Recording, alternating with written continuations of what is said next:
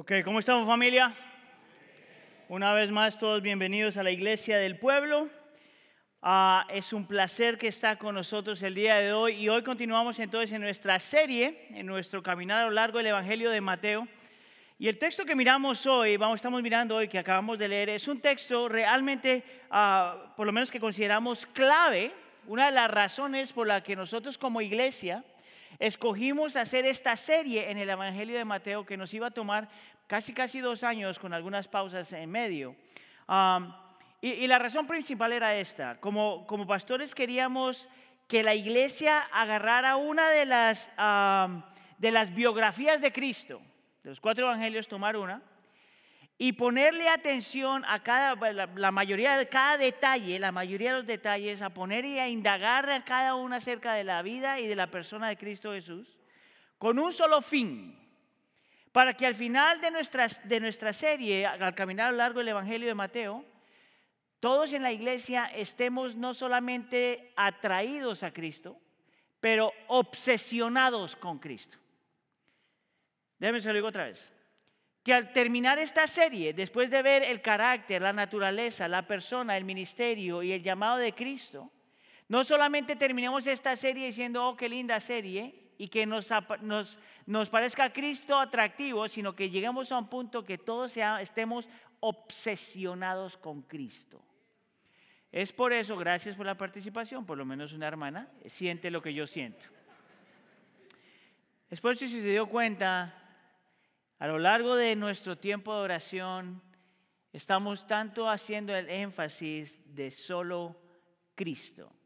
Es más, yo me atrevería a decir que en el corazón de este texto que leímos, el versículo más importante es el versículo 8, que dice, y que cuando alzaron sus ojos, hablando de los discípulos, no vieron a nadie sino a Jesús solo. Solo Cristo. Diga conmigo, solo Cristo. Diga otra vez. Para el, final, de este sermón usted se tiene, nunca se debe olvidar de esa frase. Amén. La pregunta entonces que estoy tratando de responder es, ¿por qué Cristo? ¿Por qué solo Cristo? ¿Por qué Cristo debe ser el centro de nuestro universo? ¿Por qué Cristo debe estar en el centro de todo lo que somos, todo lo que hacemos, todo lo que vivimos? ¿Por qué Cristo es tan crucial? ¿Por qué tiene que estar en el centro de todo? Y yo te voy a ofrecer tres respuestas. Porque solo, solo, ah, solo Jesús es donde vemos la gloria de Dios. Porque solo en Jesús vemos el único camino y porque solo en Jesús vemos el deleite de Dios. Solo Jesús como la gloria de Dios, solo Jesús como el único camino y solo Jesús como el deleite de Dios. Entonces necesito que me haga un, un favor. Mire a la persona que está al lado suyo y hágale esta pregunta. ¿Es Cristo tu solo? Dígale, dígale. Y usted dígale, no te entiendo. Entonces cambia la pregunta. Dile, ok, ¿es solo Cristo tu Cristo? Dígale. Vamos entonces con el primer punto. Solo Jesús como la gloria de Dios. Hay un versículo que yo creo que es importante verlo antes de entender el texto aquí, y es Hebreos capítulo 1, versículo 3, que nos habla acerca de quién Cristo es. Mira lo que dice, el autor del libro de Hebreos. Él es el resplandor de su gloria, hablando de Cristo Jesús. Él es el resplandor de su gloria y la expresión exacta de su, de su naturaleza. Está diciendo, en otras palabras, que si tú quieres conocer a Dios, que si tú quieres saber algo acerca de Dios, que si tú quieres tener una relación con Dios, es imposible tener una relación con Dios, conocer a Dios o seguir a Dios si no tienes una relación con Cristo, si conoces a Cristo y crees en Cristo. Porque Cristo es la expresión exacta del Padre, la gloria de Dios. Esa es la forma como empieza, esa es la, forma como queremos empezar, porque esa definición va a dictar mucho de cómo nosotros vemos este texto, que en realidad es un texto famoso, ese texto conocido como la transfiguración. Ahora lo que voy a hacer es te voy a caminar a lo largo del texto y de ahí vamos a hacer un poquito de aplicaciones. Amén. Empecemos con el versículo 1. Dice, seis días después, necesito que se acuerde de la frase seis días. Seis días después Jesús tomó con él a Pedro, a Jacobo y a Juan, su hermano, y lo llevó aparte a un monte alto. Ahora, vamos a parar ahí por un segundo, Porque seguramente si usted ha estado, si ha estado caminando con el Señor por una época o conoce algo acerca de su Biblia, seguramente ya sabe que Pedro, Jacobo y Juan, de todos los doce discípulos, eran los discípulos que estaban más cercanos a Cristo. Yo me atrevería a decir que a lo largo de la escritura tú ves a Pedro, a Jacobo y a Juan como los líderes de líderes. Es más, Tan importantes eran estos tres hombres en la narrativa del Evangelio y en la historia del Evangelio, que luego en Gálatas capítulo 2, versículo 9, ellos son llamados pilares de la fe. O sea que cuando el Señor Jesús se lleva a estos tres hombres al monte, no está escogiendo cualquier cuate que le cayó bien. No está llevando al que le cayó bien o al que se acercó más. No, no, no. Él es intencional en escoger estos tres hombres para llevárselos para que ellos pudieran ver y experimentar algo que transformaría su vida para siempre. Ahora, en el versículo, yo quiero que usted se enfoque en la palabra monte, que por lo general no sería una palabra que muchos de nosotros le pondrían ninguna atención. ¿Verdad? Tú estás leyendo el versículo y ah, un monte, qué bonito. El problema es que, no el problema, pero lo que tienes que mirar es que en el Evangelio de Mateo, cuando los montes o las montañas aparecen, son momentos súper importantes en la narrativa del Evangelio, en específico en el Evangelio de Mateo. Yo quisiera mostrarte cómo en el Evangelio de Mateo, cada que aparece una montaña o un monte, es porque el Señor va a hacer algo significativo que va a cambiar de alguna forma radicalmente algo o alguien. Por ejemplo, la primera vez que vemos un monte en el Evangelio de Mateo es en Mateo capítulo 4. ¿Te acuerdas cuando Satanás está tentando al Señor Jesús? Dice que se lo lleva a un monte alto donde puede ver la gloria de las naciones. ¿Verdad? Y ves que Dios, eh, Cristo está resistiendo la tentación aún encima de un monte cuando toda la gloria se le ha prometido. Si tú sigues leyendo, por ejemplo, cuando llegas a Mateo capítulo 5, 6 y 7, en donde tú ves cómo el Señor, la ética que el Señor tiene para su pueblo, cómo el creyente debe vivir en este mundo. Y es donde tenemos el sermón de qué? Del monte. Diga conmigo monte. Cuando sigues leyendo en versículo 15, encuentras al Señor haciendo milagros y alimentando a las multitudes en un monte. Y luego cuando llegas a Mateo capítulo 24, tienes el monte de los olivos, que es cuando el Señor está enseñando acerca de su segunda venida. Y luego cuando llegas al más famoso de todos los montes, es Mateo capítulo 28. ¿Qué es lo que pasa en Mateo capítulo 28? Tenemos la gran comisión. Y cuando te das cuenta, en la, narrativa del Evangelio de Mateo, los montes tienen un lugar significativo. Ahora, usted tiene que poner atención a eso porque esa palabrita debe prepararte para cómo leer el resto del texto. Esa palabrita monte no es simplemente para que vean que le gustaba la naturaleza, o le gustaba caminar en la naturaleza. No, no, no, no. Hay algo intencional en utilizar la palabra monte para determinar todo lo demás que va a pasar en este texto. Hasta cierto punto, esa es como la primera escena. Se abre y tú ves un monte. Y la segunda dice, entonces algo bueno tiene que pasar. Con eso entonces en mente vamos al versículo 2. Delante de ellos, los discípulos, Cristo se transfiguró Señor Jesús se transfiguró y su rostro resplandeció como el sol y sus vestiduras se volvieron blancas como la luz. La palabra transfigurar puede decir cambió de alguna forma, se transformó de alguna forma y muestra de repente a Cristo Jesús que sube como un hombre común y corriente, pero que de repente sale una luz de adentro de él. Uno de los eruditos decía, una luz que él mismo producía, que él mismo sostenía y que él mismo proyectaba. No era una luz que venía de afuera. No es que le pegó el, sol por este lado mucho más que por este lado. Es que de adentro sale una luz. Y la razón por la que eso es importante es porque nosotros a lo largo de la historia de la Biblia hemos visto dos eventos muy parecidos a esos. Te los voy a mostrar. Uno es en Éxodo capítulo 13. Es cuando el, Señor, cuando el Señor le está dando libertad, Dios le está dando libertad al pueblo de Israel de la esclavitud de Egipto. ¿Se acuerda de eso? Y si usted se acuerda, después de que pasó la última plaga y todo el mundo va para afuera porque los egipcios los echaron para afuera, que todavía los mandaron con las riquezas de Egipto, que Dios tiene un sentido del humor criminal. Y van para afuera y dice que hay una nube resplandeciente durante el día y una nube de fuego durante la noche y durante el día los guiaba y durante la noche les daba calor y les daba luz. esa luz, esa nube, ese resplandecer, era el simbolismo de la presencia de Dios con su pueblo. Amén. Y la protección de Dios con su pueblo.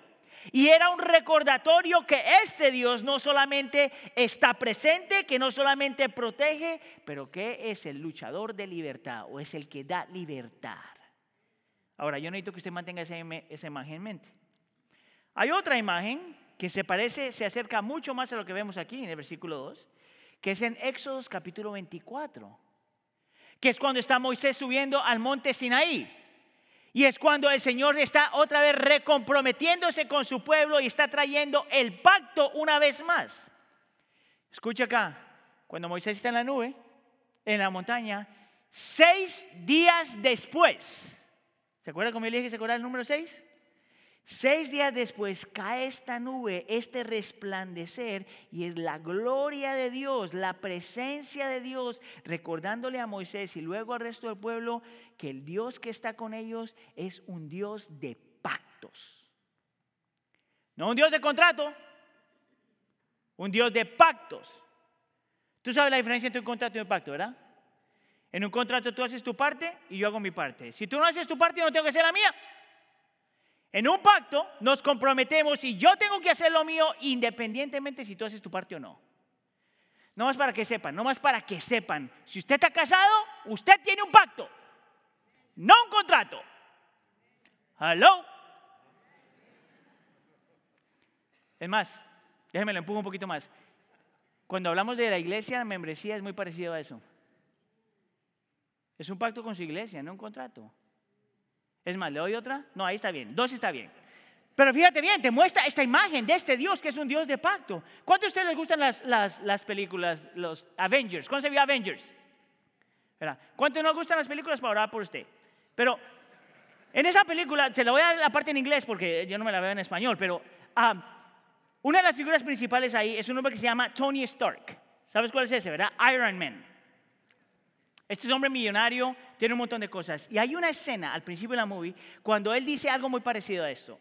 Yo me comprometo a invertir un millón de dólares de mi propia riqueza. Y me comprometo, déjame decirlo aquí, a dar de mi tiempo para, para vencer el enemigo. Pero si después de un año no pasa nada, I'm out. Y yo estoy viendo esa película y digo, ¿qué héroe tan payaso. ¿Qué héroe es ese? Voy a servir al pueblo por un año nada más. Y si la cosa no cambia, que se lo lleve la tristeza. Ahora, lo interesante es que gracias a Dios, es un poquito, casi es una blasfemia, pero gracias a Dios que los que están escribiendo esta película no pararon la película ahí, sino siguieron escribiendo. Y de ahí muestra a los Avengers viniendo todos juntos y están comprometidos a vencer el enemigo. ¿Ustedes se acuerdan cuál es el enemigo? Es un cuate grande que, solo mueve el dedo así y destruye todo. ¿Cómo se llama? Thanos. Ok. Thanos en inglés, Thanos en español. Ellos quieren vencer a Thanos y ellos dicen esto en inglés. Whatever it takes. Lo que sea necesario. Eso es un pacto. Es cuando alguien dice, whatever it takes. No, no, no, no, no me voy a meter a la mitad o voy a tratar. No, no, no, no. Whatever it takes.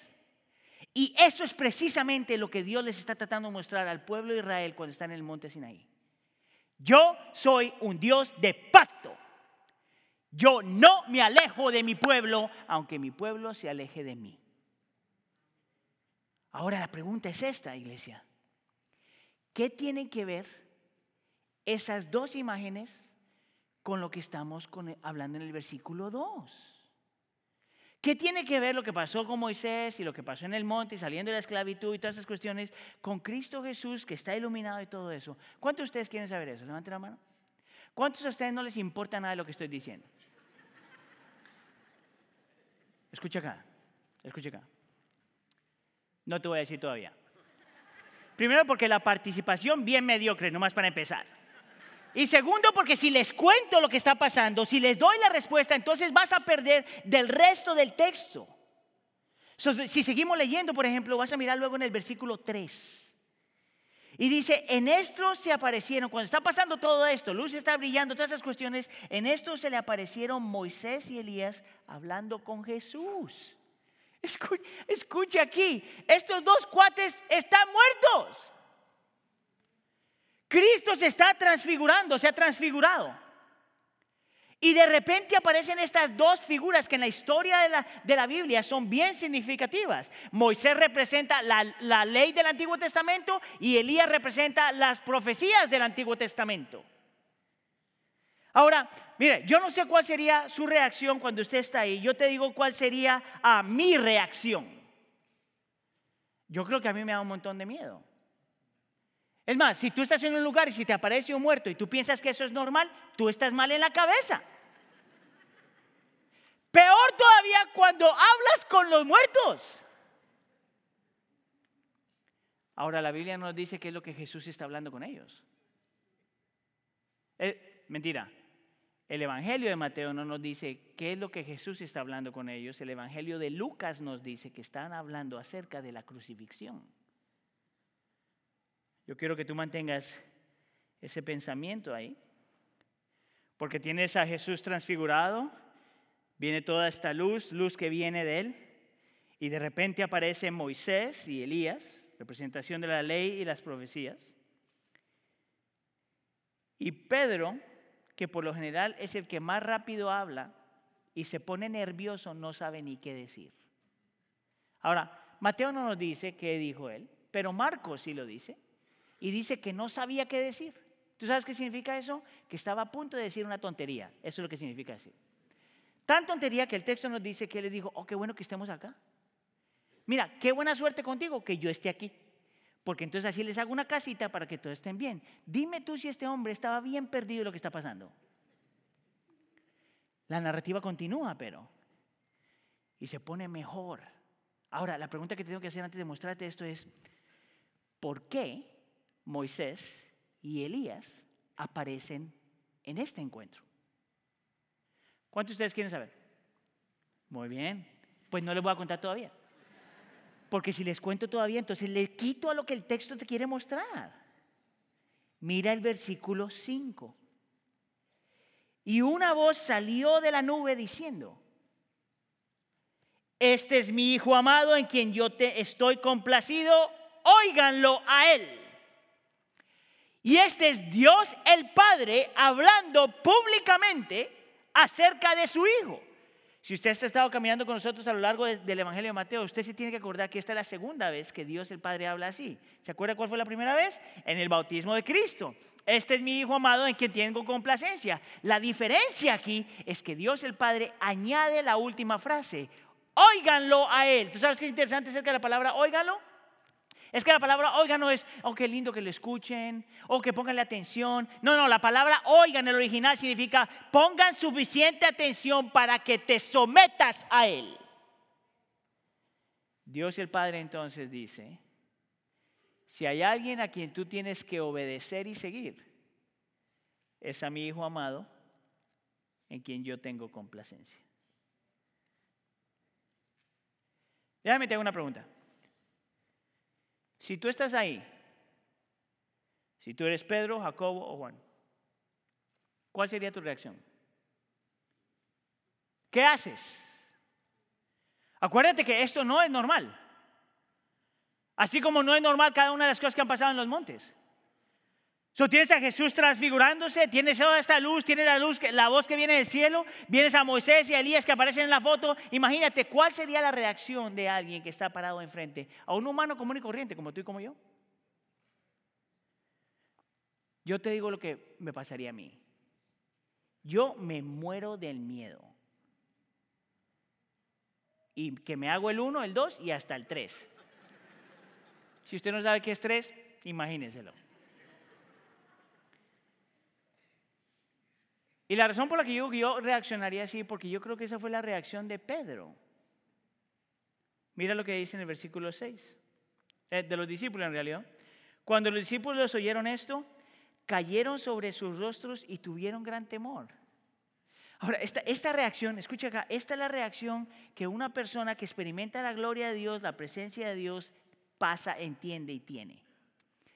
Yo quiero que tú notes que hay dos reacciones cuando la presencia de Dios está ahí. Dos reacciones. Uno se inclina sobre sus rostros, que es un acto de adoración. De alguna forma reconocieron que Dios el Padre está hablando, que Cristo Jesús está ahí y que eso es Dios. Por tanto, se tiran y adoran. Y a la misma vez están muertos del miedo.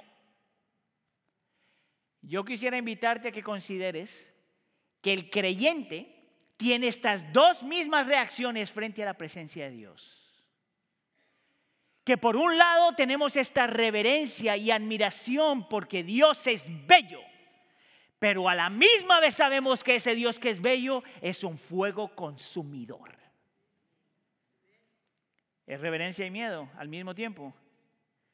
Por lo tanto, si tú estás aquí y tú solamente le tienes miedo a Dios, tú no conoces a Dios todavía. Y si solamente estás enamorado de Él, pero no tienes temor, a lo mejor tampoco lo conoces todavía, porque una persona frente a la presencia de Dios siempre experimenta estas dos cosas. Lo encuentra hermoso y a la misma vez sabe que es Dios. No Diosito, Dios. Diga a la persona que está al lado suyo, tu Dios es Dios.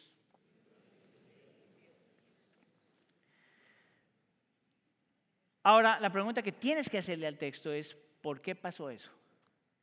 Ok, ¿cuántos de ustedes quieren saber por qué pasó eso? Levanten la mano. Ya ni quieren participar. Ahora sí, estás preparado para entender. Después de que has visto todo esto, después de que ves la transfiguración, la luz brillante, la presencia de Moisés y Elías y la voz del Padre. Ahora sí estás preparado. Mira conmigo entonces el versículo clave, el versículo 8. Cuando los discípulos levantaron los ojos, no vieron a nadie, sino solo a Jesús. ¿Qué pasó?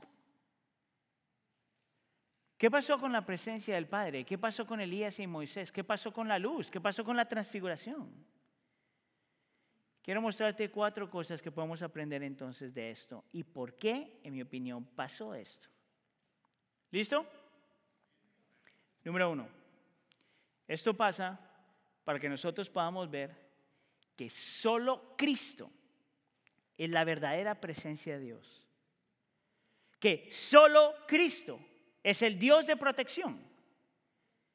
Que el Dios que vimos en el Antiguo Testamento, en Éxodo capítulo 13, y luego lo vemos en Éxodo capítulo 24, esas dos cosas estaban apuntando a Cristo. Solo Cristo. Solo Cristo es el Dios de pacto. Solo Cristo es la verdadera protección. Solo Cristo, la segunda persona de la Trinidad, es donde encontramos la protección de Dios, aunque tenga los enemigos atrás tuyo. Solo Cristo. Y si eso es verdad, y lo es, entonces ¿por qué nosotros buscamos protección fuera de Dios? ¿Por qué confiar tanto en el gobierno? ¿Por qué confiar tanto en la milicia? ¿Por qué confiar tanto en la policía? ¿Por qué confiar tanto en tus logros? ¿Por qué confiar tanto en lo que puedes hacer si solamente Cristo es la verdadera protección? ¿Y por qué estar tan obsesionados en encontrar el amor de Dios, de pacto, en otras cosas? Cristo Jesús es la segunda persona de la Trinidad que vino a traer el nuevo pacto. Un pacto donde Dios te dice que no te deja ir. El Dios que te dice que va a ser, ah, va a ser lo que sea necesario, whatever it takes, con tal de traerte a donde te quiere traer. Solo Cristo. Ya dele gloria al Señor.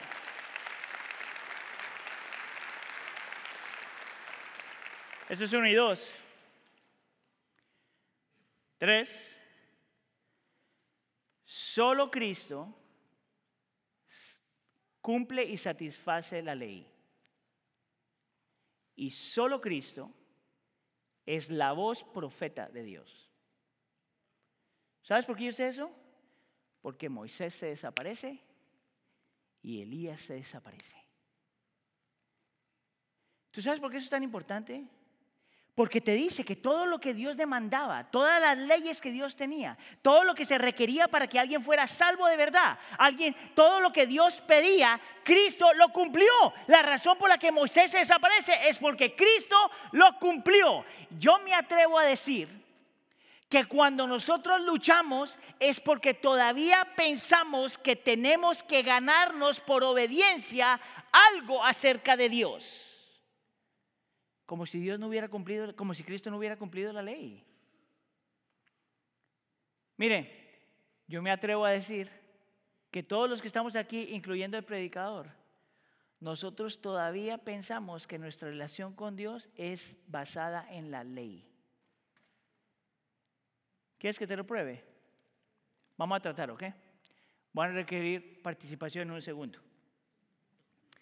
Vamos a decir que tú tienes una tremenda semana pero tremenda. Que leíste la Biblia y oraste y serviste, hiciste todo lo que tenías que hacer. Y luego, si estás casado, le hablaste bien a tu esposo a tu esposa, hablaste bien a tus hijos, serviste a tus hijos, serviste a tu esposo esposa, hiciste todas estas cosas. Y si eres parte de un grupo de comunidad, amaste a tus hermanos, no chismorreaste, no dijiste nada de esas cosas. Tremenda semana. Y cuando estás viniendo hacia la iglesia, tú te sientes súper bien. Y dices, man, esta semana sí, I did it. Porque hasta en inglés hablas. Mira, y vienes al tiempo de la adoración. Mira, y se ríen porque es verdad. Y vienes al tiempo de la adoración y te sientes libre. Yo estoy limpio frente a la presencia del Señor. ¿Cuántos de ustedes les ha pasado eso alguna vez? Eh, ahorita no quieren participar, les da vergüenza. Saben que el único que les puede ver soy yo, ¿verdad? Y el Señor. La segunda semana, la semana no fue tan bien. Tu pecado te controló. Viste lo que no tenías que ver. Dijiste lo que no tenías que decir. Guardaste resentimiento en tu corazón, le hablaste mal a tu esposo o a tu esposa, no supiste cómo cuidar a tus hijos. No te dio ganas de servir, no leíste la Biblia, no oraste. Y cuando vienes a la iglesia te sientes cargado. Y entras a la iglesia y de alguna forma en tu corazón tú sientes que tú no debes estar en la presencia del Señor. Basado en lo que hiciste o no hiciste. Y ahora el Señor entonces se siente pesado. Y adentro de tu corazón sientes que no debes estar en la presencia del Señor. ¿Cuántos de ustedes han pasado eso?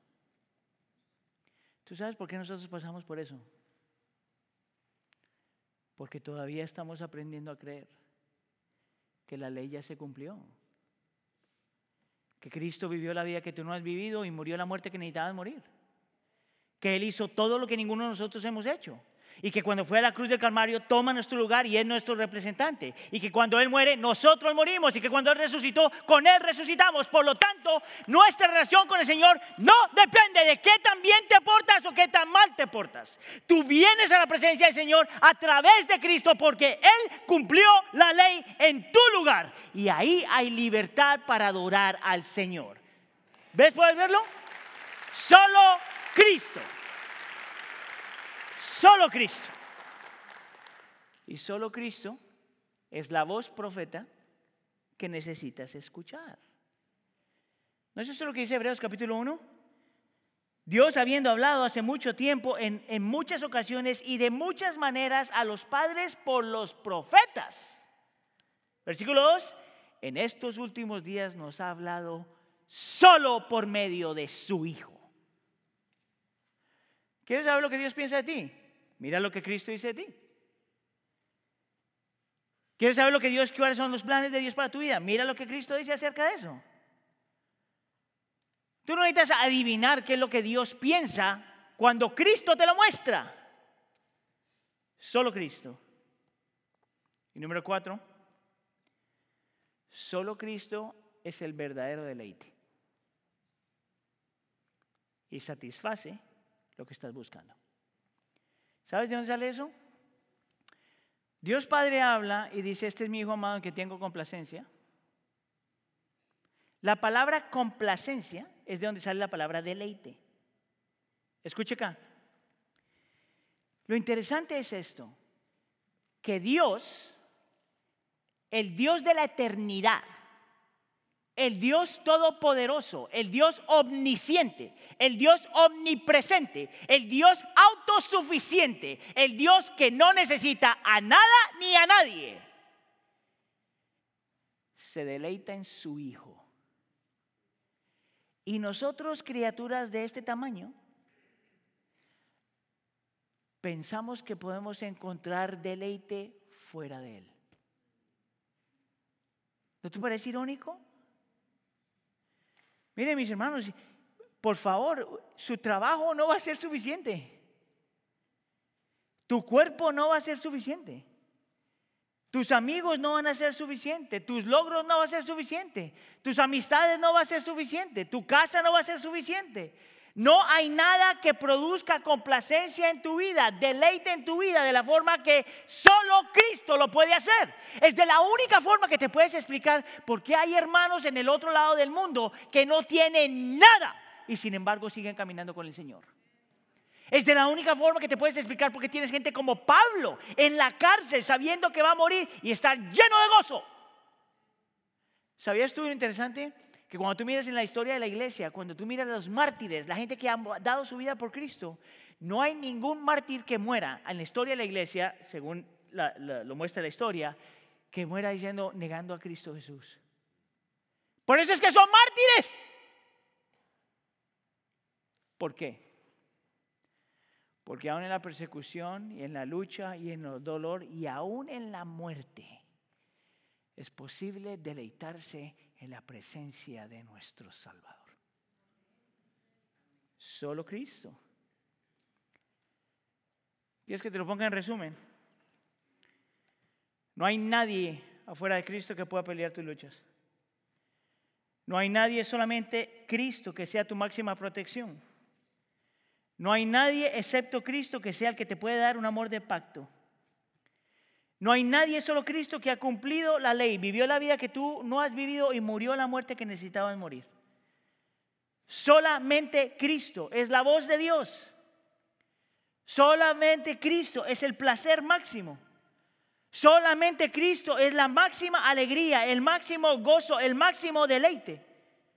No hay vida, no hay razón para vivir, no hay satisfacción, seguridad y significado solamente en Cristo. Es por eso que nuestra oración por ustedes y su oración por nosotros es que estemos tan obsesionados con Cristo que aprendamos a ver eso poco a poco cada vez más. Ahora, el problema con este mensaje es que alguien diría, es súper exclusivo. Haz de cuenta que cierra todos los caminos y dice, solamente Cristo. Y yo diría, sí, solamente Cristo. Punto número dos, solo Cristo es el único camino. Lo interesante es que aunque es exclusivo, está a la misma vez inclusivo. ¿Sabes de dónde sale eso? Escucha acá. Si usted está aquí está explorando el cristianismo y todavía no se ha rendido, una de tus luchas es porque puede ser porque tú dices, bueno, ¿cómo puede ser Cristo el único camino? ¿Qué pasó con las demás religiones? ¿Qué pasó con la demás gente? ¿Qué pasó con todo lo demás? ¿Verdad? Pero si tú eres creyente ya y ya crees que Cristo es el único camino, tú vas a tener que aprender a defender tu fe porque esa es una de las quejas que la cultura tiene acerca del cristianismo. Somos demasiado exclusivos. Y yo quisiera compartir contigo rápidamente por qué es que el cristianismo es la única, entre comillas, religión, comillas, la única religión en el mundo que mientras es exclusivo, a la misma vez es inclusivo. Déjame te lo voy a mostrar. Rápidamente, simplemente para prepararte. El cristianismo ofrece la única, entre comillas, religión donde no importa cuál es tu trasfondo, no importa si tienes mucho o si tienes poco, no importa si tienes educación o no tienes educación, no importa qué color tengas y cómo huelas. Mientras tú hayas aceptado a Cristo, todo el mundo es bienvenido.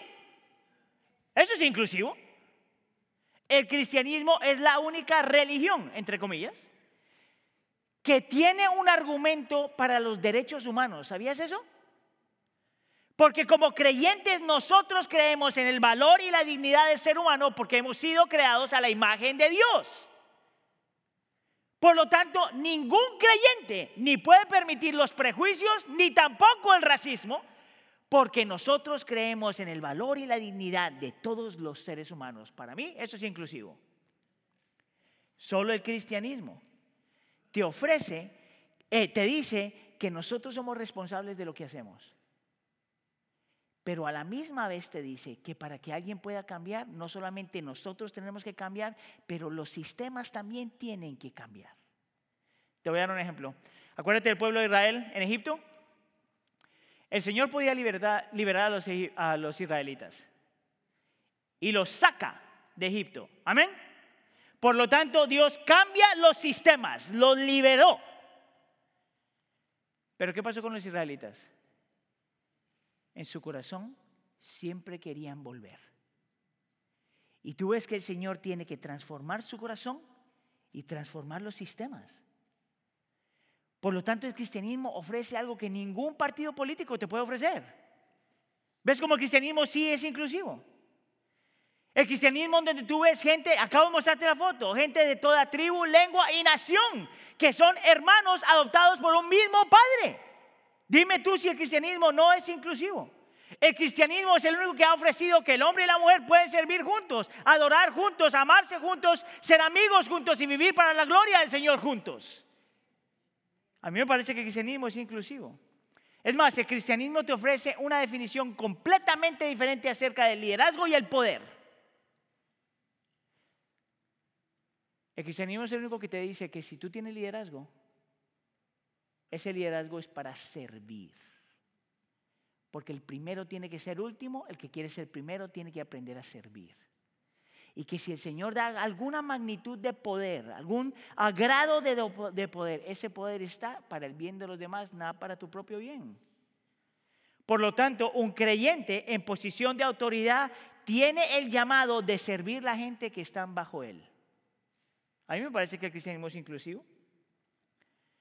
El cristianismo es inclusivo porque te ofrece una definición de amor completamente diferente. ¿Tú sabes eso? El amor de creyente no está basado en emociones. Y el amor de creyente, basado en 1 Corintios 13, no busca lo propio suyo o lo suyo propio. ¿Qué te dice 1 Corintios capítulo 13 acerca del amor? Es para el bien de los demás. El verdadero amor siempre escoge a los demás. El verdadero amor no busca lo suyo. Entonces, si usted está enamorado y piensa que porque está enamorado esa persona te tiene que dar todo lo que tú te mereces, usted no entiende el amor. Usted está ahí para amar a la otra persona y esa persona debe responder en amor, pero nuestro llamado es poner al otro primero. ¿Ves por qué yo digo que el cristianismo sí es inclusivo? Se lo voy a poner de esta forma. Aunque leemos estos versículos del 1 al 8 y tú dices, wow, del 1 al 8 y tú dices, wow, el, Evangelio es inclusivo, por lo que yo te acabo de decir es, lo mejor para este mundo realmente son gente que está obsesionada con Cristo. ¿Tú sabes por qué? Porque cuando tú estás obsesionado con Él, automáticamente Él te manda para afuera. Automáticamente. Parte de lo que debe hacer el Evangelio en el corazón de la gente es que nos libera de nosotros mismos, de nuestro egoísmo, de nuestro egocentrismo, de nuestro individualismo, de nuestro narcisismo. El Evangelio te da la libertad no solamente los problemas afuera de ti, porque muchas veces eso no cambian, pero te da libertad de adentro. Pregunta.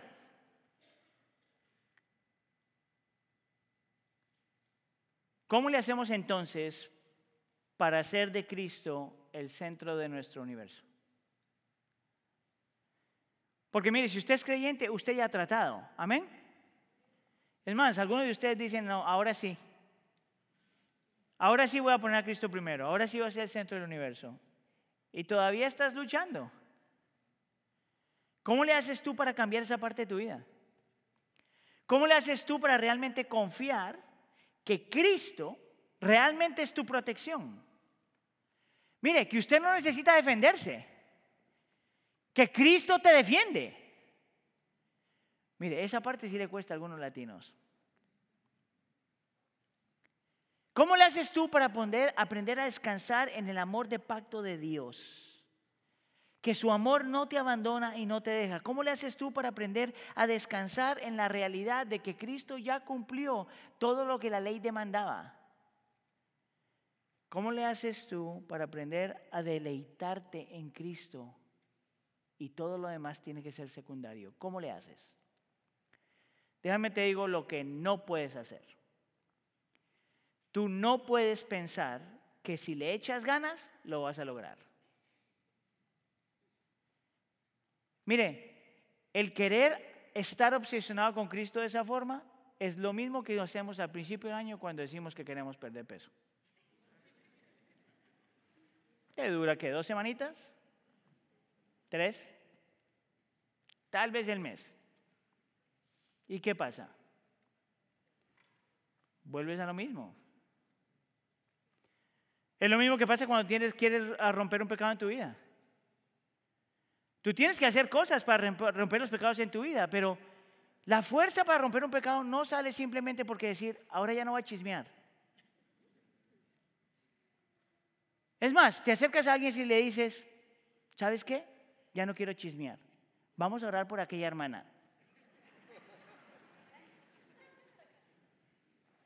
Ninguna de esas cosas funcionan cuando simplemente es tu propia voluntad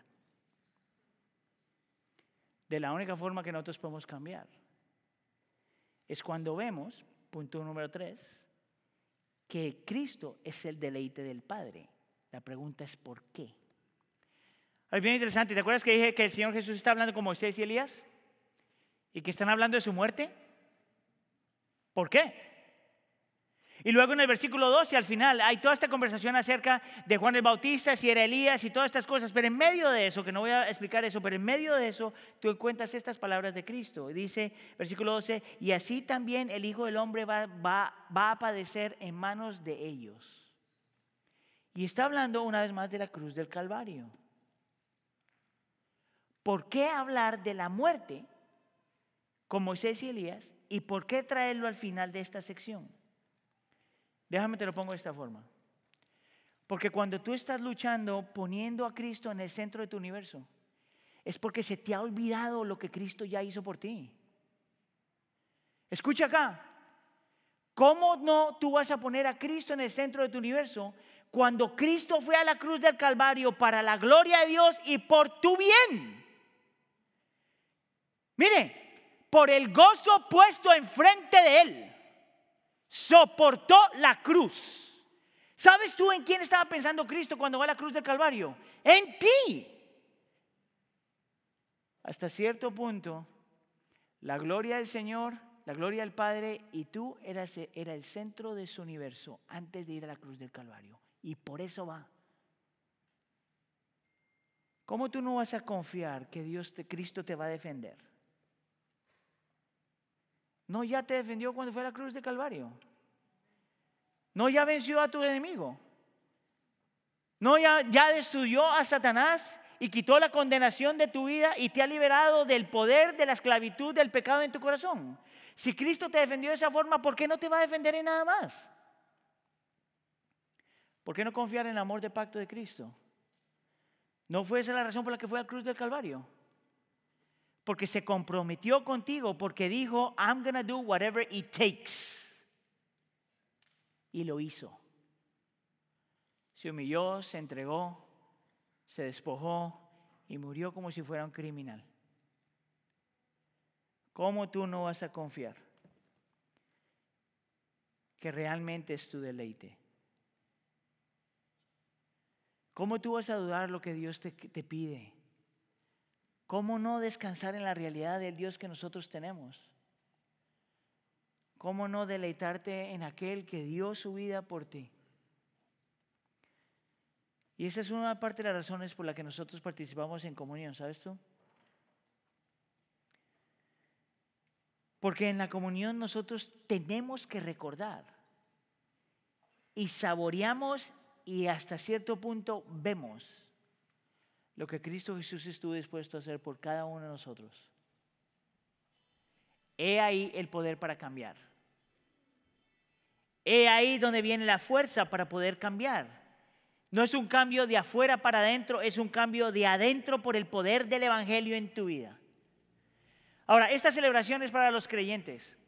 Si tú ya has puesto tu fe en Cristo Jesús, esta celebración es para ti. Si tú no estás seguro acerca de tu relación con el Señor, este no es el tiempo todavía de participar. Mi recomendación para ti, mi invitación es que creas, te arrepientas y de ahí participes. Voy a darle entonces algunos segundos ahí en la intimidad de tu corazón y yo quiero que te hagas una pregunta. Hazte la pregunta si realmente estás viviendo a la luz de que Cristo es lo máximo en tu vida y arrepiéntete y luego participamos juntos. Amén. Tome unos segundos ahí.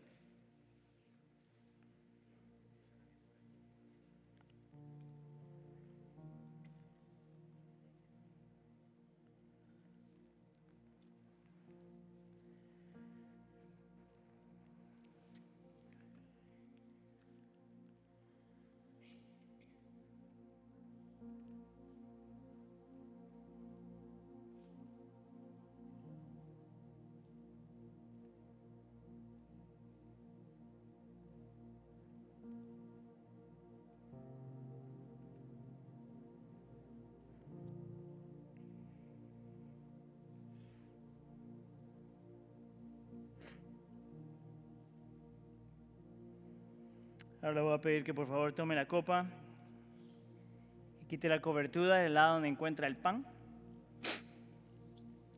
Y escucha aquí lo que la escritura dice. El Señor Jesús en la noche que fue entregado, Él tomó el pan y lo partió y dijo, hagan esto en memoria de mí. Podemos participar.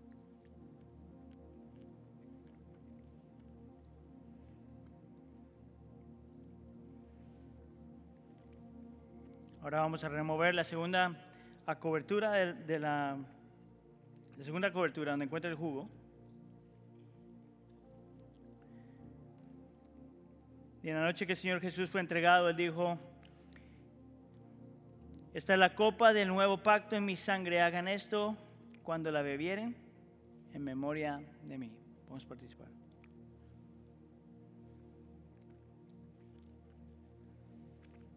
Señor, te damos gracias.